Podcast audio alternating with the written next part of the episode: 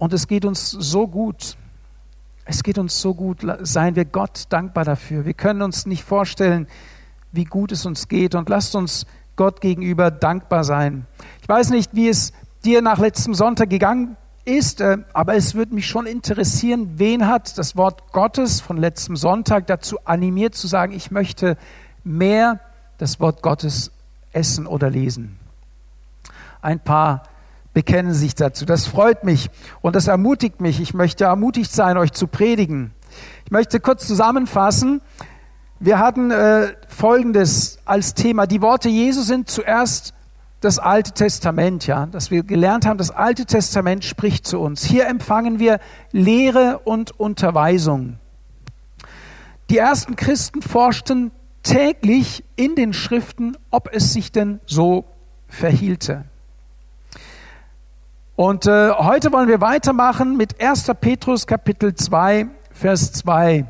Da steht, seid wie neugeborene Kinder begierig nach der geistigen, also nicht geistlichen, unverfälschten Milch, damit ihr durch sie wachset zur Errettung. Und da möchte ich mit euch heute Morgen weitermachen und ich möchte auch dafür beten. Vater, ich danke dir für dein Wort heute Morgen. Danke, dass wir hier im Frieden und in Sicherheit dein Wort hören können.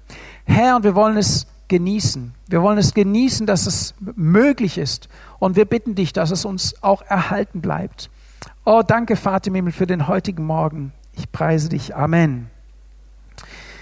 Ein Christ sollte in Bezug auf das Wort Gottes, auf die Worte Jesu, auf das Alte und das Neue Testament sich so verhalten, wie es ein Säugling tut nach der Geburt.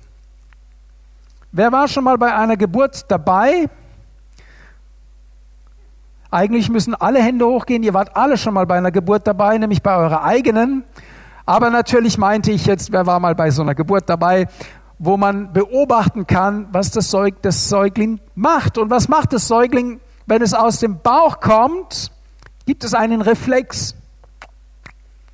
Es, es sucht, es sieht noch nichts, es tastet und es sucht nach der Mutter, nach der Brust von der Mutter. Und du brauchst ihm nicht zu erklären, wie das geht. Es fängt sofort an und trainiert kräftig zu saugen und kriegt da auch was raus, ja. So hat Gott die Natur veranlagt und wenn wir als geistliche Menschen geboren werden, dann sollen wir uns genauso verhalten. Hier sagt der Petrusbrief, seid wie neugeborene Kinder, begierig nach der geistigen, unverfälschten Milch.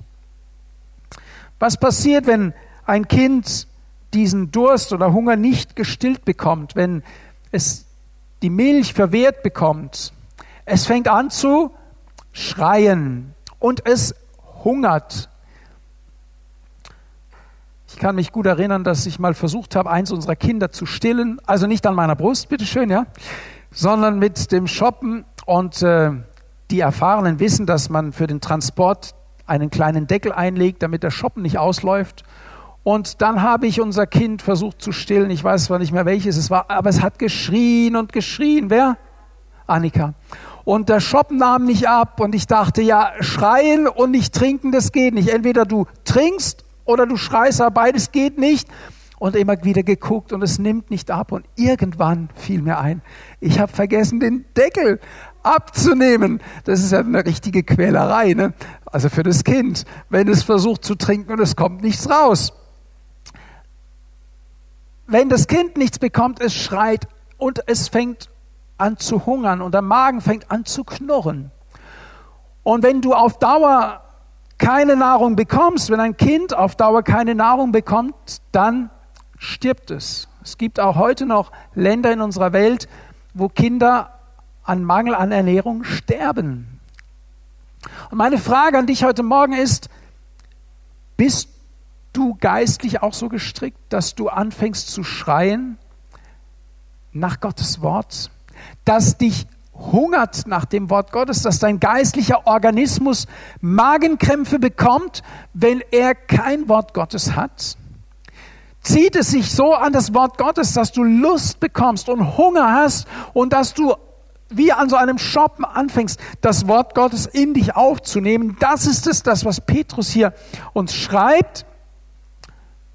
Seid begierig.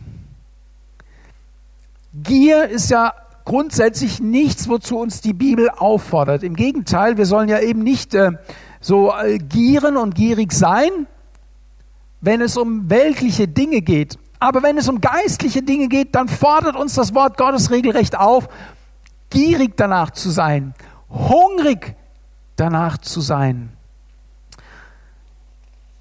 Wir haben vermutlich sehr viele Bibeln in unseren Regalen.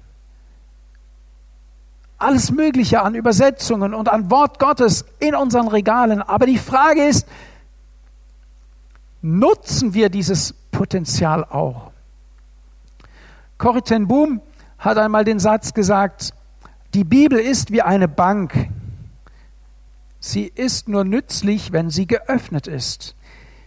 Meine Frage an dich ist, ist deine Bibel geöffnet? Liest du darin? Ernährst du dich aus dem Wort Gottes? Ist es deine tägliche Speise? Beten wir nicht dem Vater unser, unser tägliches Brot gib uns heute. Welches tägliche Brot und was beten wir deinem Vater unser? Ist es das Essen, was wir jeden Tag auf dem Tisch haben? Sicher auch. Aber es ist auch die geistliche Speise, die wir brauchen, um leben zu können und um geistlich zu wachsen. Ich danke hier der Nancy besonders an dieser Stelle, die ja ein Angebot geschaffen hat, dass wir das Wort Gottes förmlich essen, uns darin trainieren, es in uns aufzunehmen. Das Lesen von Gottes Wort macht was mit dir. Allein die Tatsache, dass du es isst, es ist so, wie wenn du eine Scheibe Brot isst. Die Tatsache, dass du etwas essen tust, macht was mit deinem Organismus. Und genauso, hundertprozentig genauso funktioniert auch Gottes Wort. Wenn du es essen tust, geschieht es was mit deinem geistlichen Organismus. Und es geschieht Folgendes, du wächst, du wächst geistlich, du wirst gestärkt, du entwickelst dich. Und das ist das Ziel des Wortes Gottes mit uns. Seid begierig nach der geistigen, nicht nach der geistlichen. Hier könnte man auch sagen nach der vernünftigen Milch. Das Wort Gottes, wenn wir es lesen, soll auch unseren Verstand ansprechen. Es soll beginnen, unseren Verstand zu nähren, damit unser Verstand uns nicht im Weg steht, wenn es um göttliche Dinge geht. Schauen wir die aktuelle Situation. Unser Verstand sagt uns, geprägt von den Nachrichten, die wir haben, es gibt keine Lösung, es gibt keinen Ausweg, es wird immer schlimmer und es wird ein furchtbarer Krieg.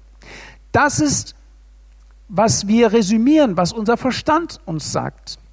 Wenn wir das Wort Gottes lesen, wenn wir dem Heiligen Geist zuhören, wenn wir die Impulse, die der Geist Gottes auch in den Gottesdiensten gibt und zur Gemeinde spricht, aufnehmen, dann erkennen wir, dass Gott ein anderes Bild auf die Situation hat und dass bei Gott sehr wohl Dinge möglich sind und vor allem, dass Gott Wunder tun kann. Amen.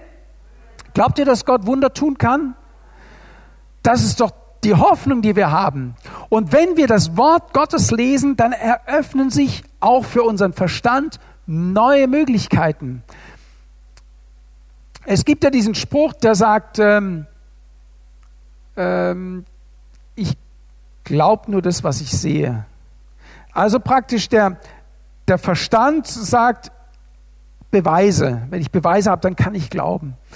Aber der Glaube sagt, ich glaube aufgrund von Gottes Wort und ich stelle mich darauf. Und weil der Glaube das sagt, geschehen Dinge, die scheinbar unmöglich sind, aber bei Gott sind sie möglich.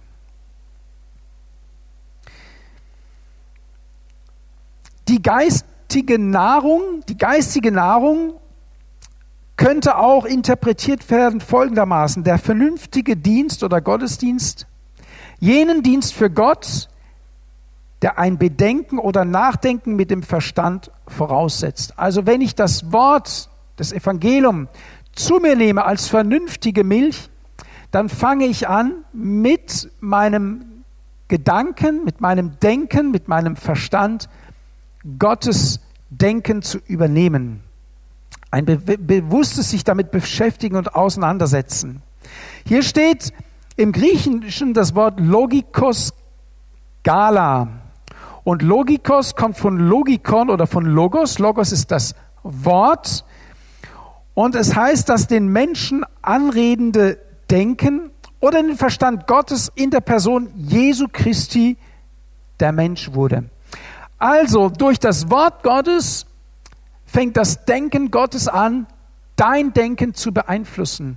In dem Wort Gottes begegnet dir Jesus persönlich und sein Denken wird dir übermittelt. Das ist doch verrückt, oder? Dass das Denken Jesu uns übermittelt werden kann. Wer wollte schon mal wissen, was Jesus denkt? Das ist doch spannend. Und die Bibel sagt, wenn wir uns mit dem Wort Gottes beschäftigen, mit unserem Verstand lesen, beginnen wir die Gedanken Gottes zu denken und zu übernehmen. Und so ist das Wort Gottes unabdingbare geistliche Nahrung für die Christen, so wie die Milch für die neugeborenen Kinder. Kinder nehmen von der Geburt auf, an auf, was sie fühlen, was sie tasten, was sie hören. Man hat ein, auch schon äh, Versuche gemacht, Mütter mit ihren Kindern und dann musste jede Mutter was sagen in so einem großen Kreis und das Kind hat erst reagiert, als es die Stimme der Mutter hörte. Die ganzen Mütter haben irgendwas gesagt, das Kind hat nicht reagiert, aber als es die Stimme der Mutter hörte, reagierte es. Das bedeutet, da, hat ein, da ist ein Prozess in Gang gewesen. Naja, klar, bei der Mutter neun Monate im Bauch, der Mutter die Stimme den ganzen Tag gehört, ganz sicher auch die Stimme der Eltern, also des Vaters. Und da ist eine Beziehung entstanden und da ist ein, das ist wie ein Training. Das Kind hat gelernt, die Mutterstimme zu hören oder die Stimme der Eltern zu erkennen und folgt logischerweise auch dieser Stimme, zumindest bis zu einem gewissen Alter. Ja? Und dann äh, muss man wieder drüber reden.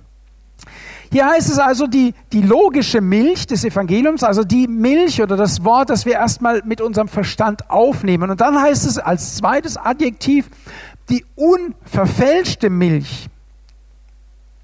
Logisch und unverfälscht. Das heißt, eine Milch oder ein etwas, das noch mit nichts anderem in Berührung gekommen ist, das nicht unrein geworden ist durch äußere Umstände, nicht mit menschlichem Irrtum vermischt. Und den Spruch kennt ihr auch, Irren ist männlich, äh, menschlich, Entschuldigung. Irren ist menschlich. Und wenn wir lehren etwas anderes als das Wort Gottes, dann ist es immer beigemengt mit unserer Intelligenz, also mit der Intelligenz der gefallenen Schöpfung.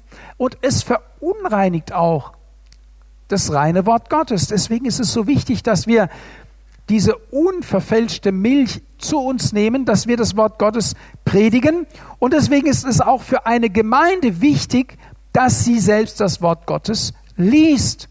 Denn die Bibel warnt ja uns davor, dass es in den letzten Tagen Menschen geben wird, die irgendwas erzählen, die irgendeine eigene Weisheit von sich geben, aber nicht mehr Gottes Wort predigen. Und dabei ist nur das Wort Gottes zu predigen, das Wort Gottes in seiner absoluten Reinheit und Heiligkeit. Ich sagte schon letzten Sonntag, dass ich einen unwahrscheinlichen Respekt habe vor Gottes Wort weil ich weiß, was es für ein Potenzial hat und weil es für mich das Wort Gottes ist. Es ist nicht irgendein Buch, es ist das Wort Gottes. Und ich sehe auch in meiner Funktion als Prediger die Verantwortung, es unverfälscht, so wie es da steht, weiterzugeben, weil ich glaube, dass nur das dauerhaftes, gesundes Leben hervorbringt. Und weil ich gesunde Schafe sehen möchte und mich nicht ständig mit irgendwelchen Krankheiten und Auswüchsen und Geschwüren rumplagen möchte, weil die Schafe vielleicht schlechte oder falsche Nahrung zu sich nehmen? Wer möchte gutes Wort Gottes hören, gute Nahrung essen? Wer möchte gesund sein? Gesund sein ist doch heute im Trend, dass man das zu sich nimmt, was äh, möglichst umweltverträglich ist und gesund macht und gesund hält. Ich sag dir was. Gottes Wort ist absolut umweltverträglich. Es ist sogar so, dass Gottes Wort diese Welt erschaffen hat. Wenn Gott geredet hat, sind die Bäume gewachsen. Total, wie soll ich sagen, CO2-neutral? Nein, also die Natur, die Schöpfung Gottes hat ja erstmal unser, unser ganzes Umfeld geschaffen. Gottes Wort ist kreativ und es, es ist ein Segen, unter dem Wort Gottes zu sein, das Wort Gottes zu haben. So, ich kann dich nur dazu ermutigen, es regelmäßig und ja, in großer Menge zu dir zu nehmen. Du kannst keine Überdosis bekommen von Gottes Wort. Das geht nicht. Es wird dein Leben ausfüllen, es wird dein Leben reich machen. Und die, all die Männer und Frauen Gottes, die Großes bewirkt haben im Reich Gottes, waren Männer und Frauen, die täglich im Wort versunken waren, für die mehr Zeit für das Wortlesen verwandt wurde wie für alles andere. Und ich bin da noch nicht hingekommen. Aber ich möchte dahin kommen, dass das Wort Gottes, die Zeit, das Wort Gottes zu lesen, für mich noch viel wertvoller und intensiver wird. Das Wort unverfälschte Milch, das Wort unverfälscht kommt so nur in 1. Petrus 2, Vers 2 vor, nur an dieser Stelle. Und es meint frei von List. Auch das haben wir letzten Sonntag gehört. Der Teufel kam ja in den Garten Eden mit List und er sagte, hat Gott wirklich gesagt, ihr sollt nicht von diesem Baum essen? Also er wiederholt das Wort Gottes, aber er vermischt es ganz listig, sodass die Frau Lust bekommt und sagt, naja, vielleicht hat Gott das gar nicht so gemeint. Vielleicht also die Schlange, die muss es ja wissen. Naja, probieren wir mal. Und schon war der Sündenfall da. Weil das Wort Gottes vermischt wurde und nicht mehr das reine Wort Gottes gebraucht oder geglaubt wurde, weil man dem Beigemengten ebenfalls geglaubt hat. Und wir leben wirklich in einer Zeit, wo wo es auch für Christen schwierig ist zu unterscheiden, wann hat Gott geredet und wo ist hier menschliches Irren oder menschliche Weisheit, scheinbare Weisheit mit drin. Und das liegt daran, dass die Christen oftmals ihr, das Wort Gottes nicht kennen und so können sie es auch nicht unterscheiden. Schon allein aus dem Grund bleibt uns nichts anderes übrig, als das Wort Gottes zu lesen und zu kennen, damit wir das Echte und das Falsche unterscheiden können.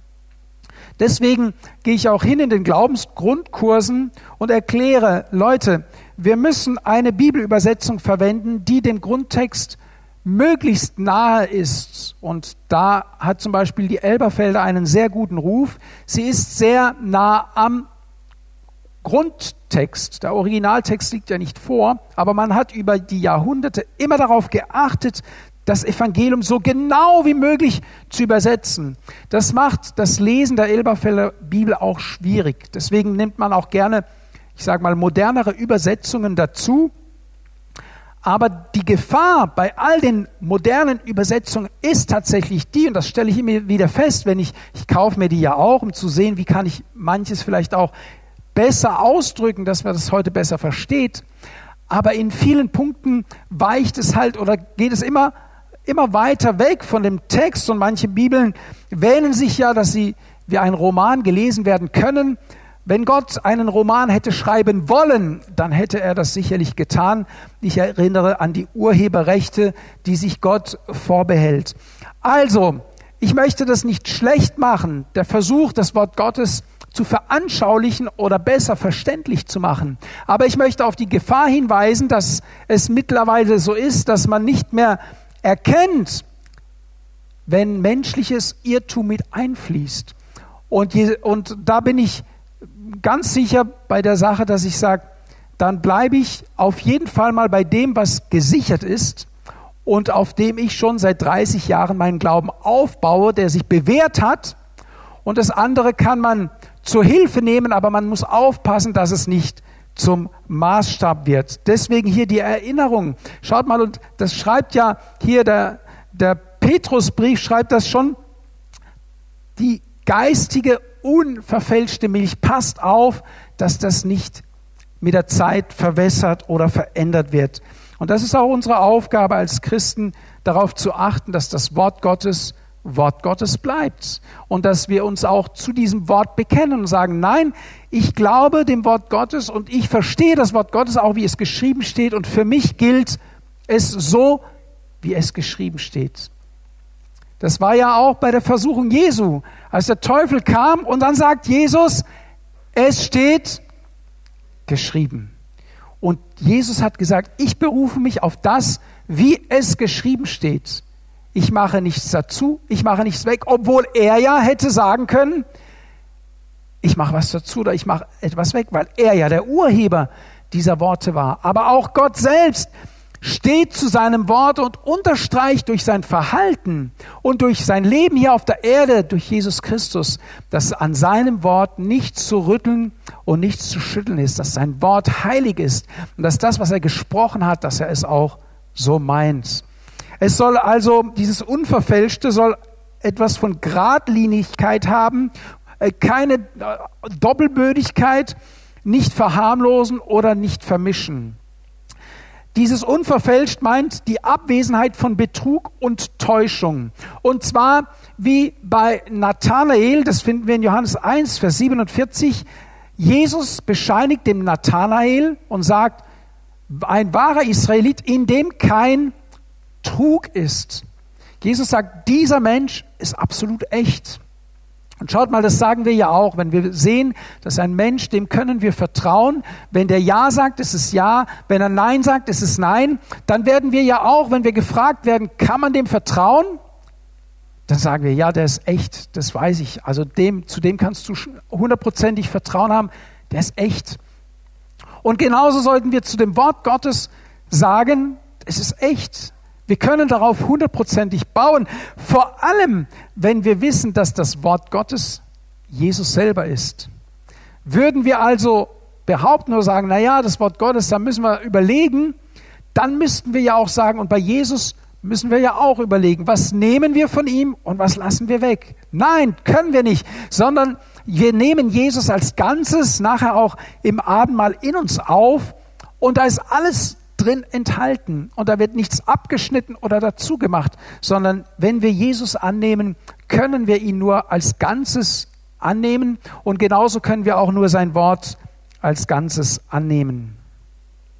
Das Wort Gottes ist ganz wichtig. In Hebräer 4, Vers 12 heißt es, denn das Wort Gottes ist lebendig und wirksam und schärfer als jedes zweischneidige Schwert und durchdringt bis zur Scheidung von Seele und Geist sowohl der Gelenke als auch des Markes und ein Richter der Gedanken und Gesinnung des Herzens.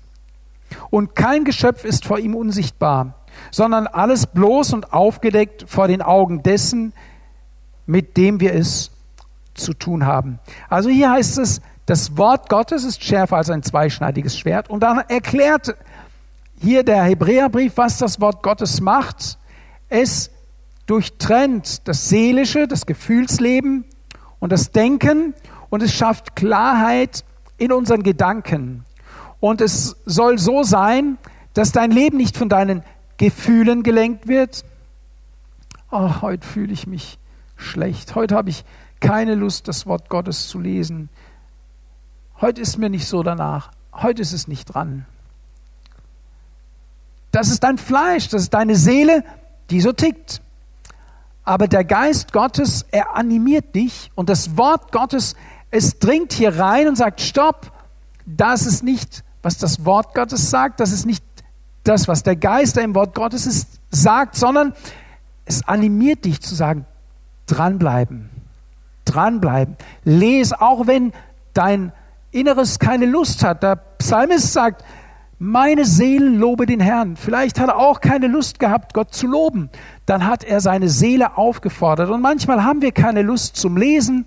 Dann gib deiner Seele einen Tritt und sag, meine Seele, lese Gottes Wort, denn du brauchst diese Nahrung ganz dringend. Und es ist interessant, in Hebräer 4, Vers 12 fängt ja das alles an, denn das Wort ist lebendig und wirksam und dann wird das Wort erklärt. Und dann heißt es, und kein Geschöpf ist vor ihm unsichtbar. Bis dahin wäre ja vor ihm das Wort. Vor dem Wort ist noch keiner unsichtbar. Aber dann geht es weiter, sondern alles bloß und aufgedeckt vor den Augen dessen, mit dem wir es zu tun haben.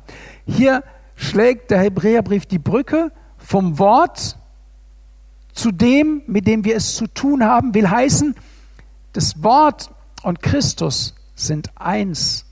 Wenn wir das Wort Gottes, mit dem wir es zu tun haben, lesen, haben wir es eins zu eins mit Jesus Christus zu tun. Und dieses Wort Gottes schafft Leben. Es ist das Wort, durch das du dich bekehrt hast zu Jesus Christus, das in dich hineingekommen ist und in dir ewiges Leben geboren hat dich zu einer neuen Hoffnung wiedergeboren hat. Das ist das, was das Wort Gottes geschaffen hat, in und durch Christus. Es ist, kann nicht voneinander getrennt werden. Und es ist heilsentscheidend, das Wort Gottes zu lesen. Du kannst nicht sagen, ich bin bekehrt, ich bin getauft und jetzt ist gut, sondern für deine Heiligung und für dein Heil ist es entscheidend, dass du weiter trinkst, dass der Milchfluss nicht unterbrochen wird. Es heißt hier, dieses Wort Milch ist auch das Wort Gala. Es heißt das teure und süße Wort Christi, durch das die Glaubenden in der Gnade wachsen und zum ewigen Leben ernährt werden. Das Wort Gottes ist Speise zum ewigen Leben. Es ist die Grundlage des Christentums, die passende Nahrung für dein geistliches, neu geborenes Leben. Schaut nochmal Lasst uns noch mal kurz in den ersten Petrusbrief gehen. Da erwähnt eben der Petrus, dass es uns Rettung bringt, wenn wir das Wort Gottes so zu uns nehmen. 1. Petrus 2, Vers 2. Und seid wie neugeborene Kinder begierig nach der geistigen, unverfälschten Milch, damit ihr durch sie wachset zur was steht da? Damit ihr durch sie wachset zur Errettung. Können wir die erste Folie nochmal haben, bitte? Ich denke, wir sind gerettet. Ich habe mich bekehrt. Ich habe mich taufen lassen. Ich bin doch gerettet. Warum sagt Petrus, dass wir das Evangelium weiter essen sollen? Um gerettet zu werden. Genau aus demselben Grund, wie ein Kind weiter ist, um am Leben zu bleiben. Wenn du geistlich nicht sterben möchtest, musst du geistlich essen. Und in dem Moment, wo du aufhörst, geistlich zu essen, stirbst du geistlich. Und weil wir uns manchmal schwer tun, hat Gott so Sicherheitsstufen eingebaut. Zum Beispiel sagt die Bibel, verlasst eure Versammlungen nicht. Warum? Es kann doch sein, dass ich mal eine Woche habe, wo ich wirklich keinen Bock hatte, die Bibel zu lesen.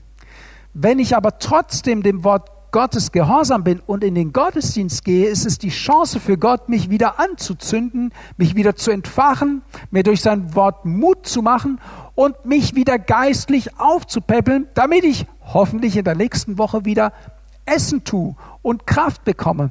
Das ist das Ziel, was Gott mit uns hat. Er will uns retten. Er möchte, dass wir gerettet bleiben. Und deswegen ist es wichtig, dass wir Gottes Wort essen. Und wir werden das jetzt auch ganz praktisch tun im Abendmahl. Ich möchte uns zum Abendmahl einen etwas anderen Text als üblich lesen, weil er das illustriert, was wir auch im Abendmahl tun. Das Abendmahl rettet dich nicht. Das Abendmahl vergibt dir auch keine Sünden. Und ich versichere euch auch, dass sich die Matzen nicht in den Leib Christi verwandeln, wenn ihr sie esst. Das ist Religion, das hat überhaupt nichts mit dem zu tun, was die Bibel lehrt. Was wir tun, wir verinnerlichen Christus, wir verinnerlichen sein Wort und sagen, dieses Wort, dem will ich folgen. Es soll Teil von mir werden und ich will mit Jesus sozusagen verschmelzen. Ich lese uns aus dem Johannesevangelium aus dem sechsten Kapitel ab Vers 48, 49. Da heißt es, wer glaubt, hat ewiges Leben. Aha. Wer glaubt, hat ewiges Leben. Ich bin das Brot des Lebens. Eure Väter haben das Manna in der Wüste gegessen und sind gestorben. Dies aber ist das Brot, das aus dem Himmel herniederkommt, damit man davon esse und nicht sterbe. Ich bin das lebendige Brot, das aus dem Himmel herniedergekommen ist. Wenn jemand von diesem Brot isst, wird er leben in Ewigkeit. Das Brot aber, das ich geben werde, ist mein Fleisch, das ich geben werde für das Leben der Welt. Die Juden stritten nun miteinander, untereinander und sagten, wie kann dieser uns sein Fleisch zu essen geben? Da sprach Jesus zu ihnen, wahrlich, wahrlich, ich sage euch, wenn ihr nicht das Fleisch des Sohnes des Menschen esst und sein Blut trinkt, so habt ihr kein Leben in euch. Wer mein Fleisch isst und mein Blut trinkt, hat ewiges Leben, und ich werde ihn auferwecken am letzten Tag. Denn mein Fleisch ist wahre Speise und mein Blut ist wahrer Trank. Wer mein Fleisch isst und meinen, mein Blut trinkt, bleibt in mir und ich in ihm. Könnt ihr euch erinnern, vor zwei Sonntagen? Wer in mir bleibt und ich in ihm. Wer mein Wort liebt. Indem wir Gottes Wort essen, wisst ihr, Jesus hat, niemand hat von Jesus abgebissen, ja, dass wir es mal klar verstehen, sondern Jesus redet hier in einer Bildrede, aber er meint schon ganz konkret, dass wir etwas tun müssen, damit es geschieht. Wie der lebendige Vater mich gesandt hat und ich lebe um des Vaters willen, so auch wer mich isst, der wird auch leben um meinetwillen. Dies ist das Brot, das aus dem Himmel herniedergekommen ist nicht wie die Väter aßen und starben. Wer dieses Brot isst, wird leben in Ewigkeit. Dies sprach er, als er in der Synagoge zu Kapernaum war. Und so war beim Abendmahl Jesus, er nahm das Brot und dankte, er brach es und sagt, nehmt, das ist mein Leib, der für euch gebrochen wird. Wenn du dieses Brot nimmst, sagst du, ja Jesus, ich nehme das, was du getan hast am Kreuz von Golgatha für mich an und ich will mein Leben danach leben. Es soll die Grundlage meines Lebens sein. Und dann sagt Jesus, und dann, das ist mein Blut, das für euch vergossen ist. Da war ja auch in diesem Kelch nicht das Blut Jesu drin, sondern es war symbolisch gemeint. Und denn das Trinken aus diesem Kelch war das die innigste Verbindung des Menschen zu sagen, ich will mit Jesus verschmelzen. Und jetzt sagt Jesus, wer mein Wort liebt, das Alte und das Neue Testament, wer es in sich aufnimmt, der zeigt mir doch, dass er mich liebt und er, er verdeutlicht, er will wirklich, dass ich in ihn hineinkomme. Und deswegen ist es so wichtig, dass wir Gottes Wort essen. Lasst uns aufstehen fürs Abendmahl. Ich möchte beten.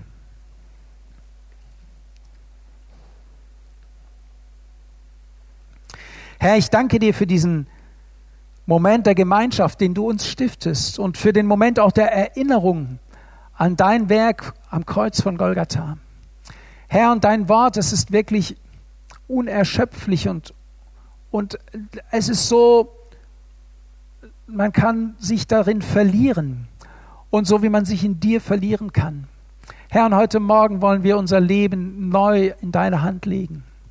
Wir wollen dich bitten, Herr, wir bitten dich, komme du und fülle du uns total aus. Wenn wir dieses Abendmahl zu uns nehmen, wollen wir mit dir verschmelzen und wir wollen, wollen Teil von dir sein und du sollst Teil von uns sein. damit wir gerade in der Zeit, die wir erleben, deine Gedanken bekommen, erkennen, was dein Wille ist und auch richtig beten können. Herr, dass unsere Gebete inspiriert sind von deinen Gedanken und dass wir, dass wir unsere Gedanken, unsere Intelligenz nicht vermischen mit deinem Wort, sondern dass dein Wort unsere Intelligenz korrigieren kann, lenken kann, damit wir nicht auf Abwege geraten. Ich danke dir, Herr, dafür. Ich danke dir für deinen Leib und ich danke dir für dein Blut. Danke, Herr Jesus.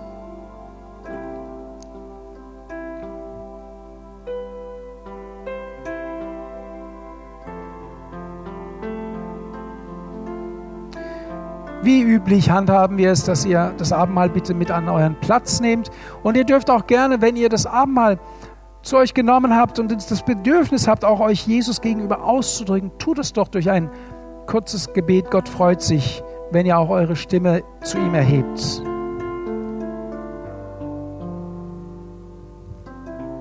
Kommt an den Tisch des Herrn.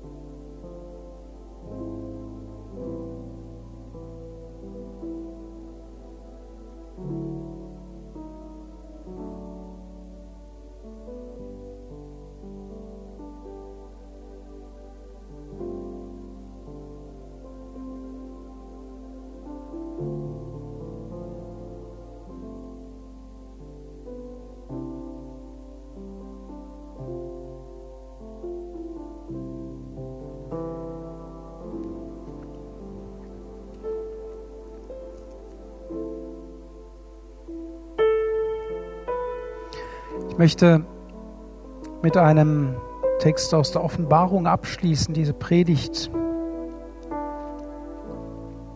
Da heißt es in Offenbarung Kapitel 22, Vers 16 bis 21, Ich, Jesus, habe meinen Engel gesandt, euch diese Dinge für die Gemeinden zu bezeugen.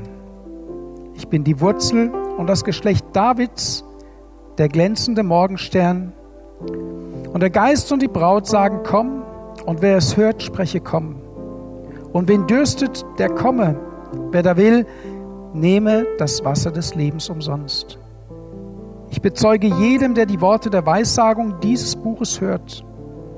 Wenn jemand zu diesen Dingen hinzufügt, so wird Gott ihm die Plagen hinzufügen, die in diesem Buch geschrieben sind. Und wenn jemand von den Worten des Buches dieser Weissagung wegnimmt, so wird Gott sein Teil wegnehmen von dem Baum des Lebens und aus der heiligen Stadt, von denen in diesem Buch geschrieben ist. Der diese Dinge bezeugt, spricht, ja, ich komme bald. Amen.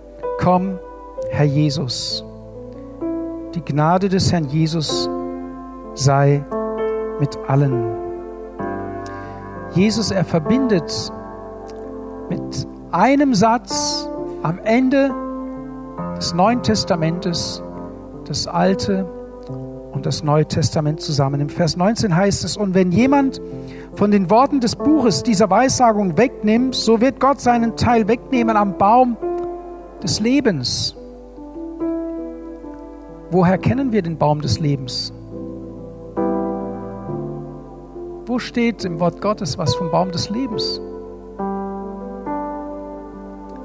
Bei der Schöpfungsgeschichte, ganz am Anfang im Alten Testament, finden wir den Baum des Lebens. Und Jesus schließt die Apostelgeschichte, die Offenbarung ab, das letzte Buch der Bibel, und spannt einen Bogen rüber zum Beginn der Schöpfung, zum Beginn der Menschheit und erklärt damit auch das Alte Testament als wichtig und gültig und als Autorität Gottes, als legitimiertes Sprachrohr Gottes. Wir werden an diesem Punkt nächsten Sonntag weitergehen und auch hören, wie der Heilige Geist in unsere Zeit hineinspricht. Der Geist, der im Neuen Testament spricht, ist gleich der Geist, der im Alten Testament gesprochen hat. Ist das nicht super? Und Gott redet durch seinen Heiligen Geist. Das wollen wir uns nächsten Sonntag miteinander anschauen. Der Herr segne euch dafür. Amen.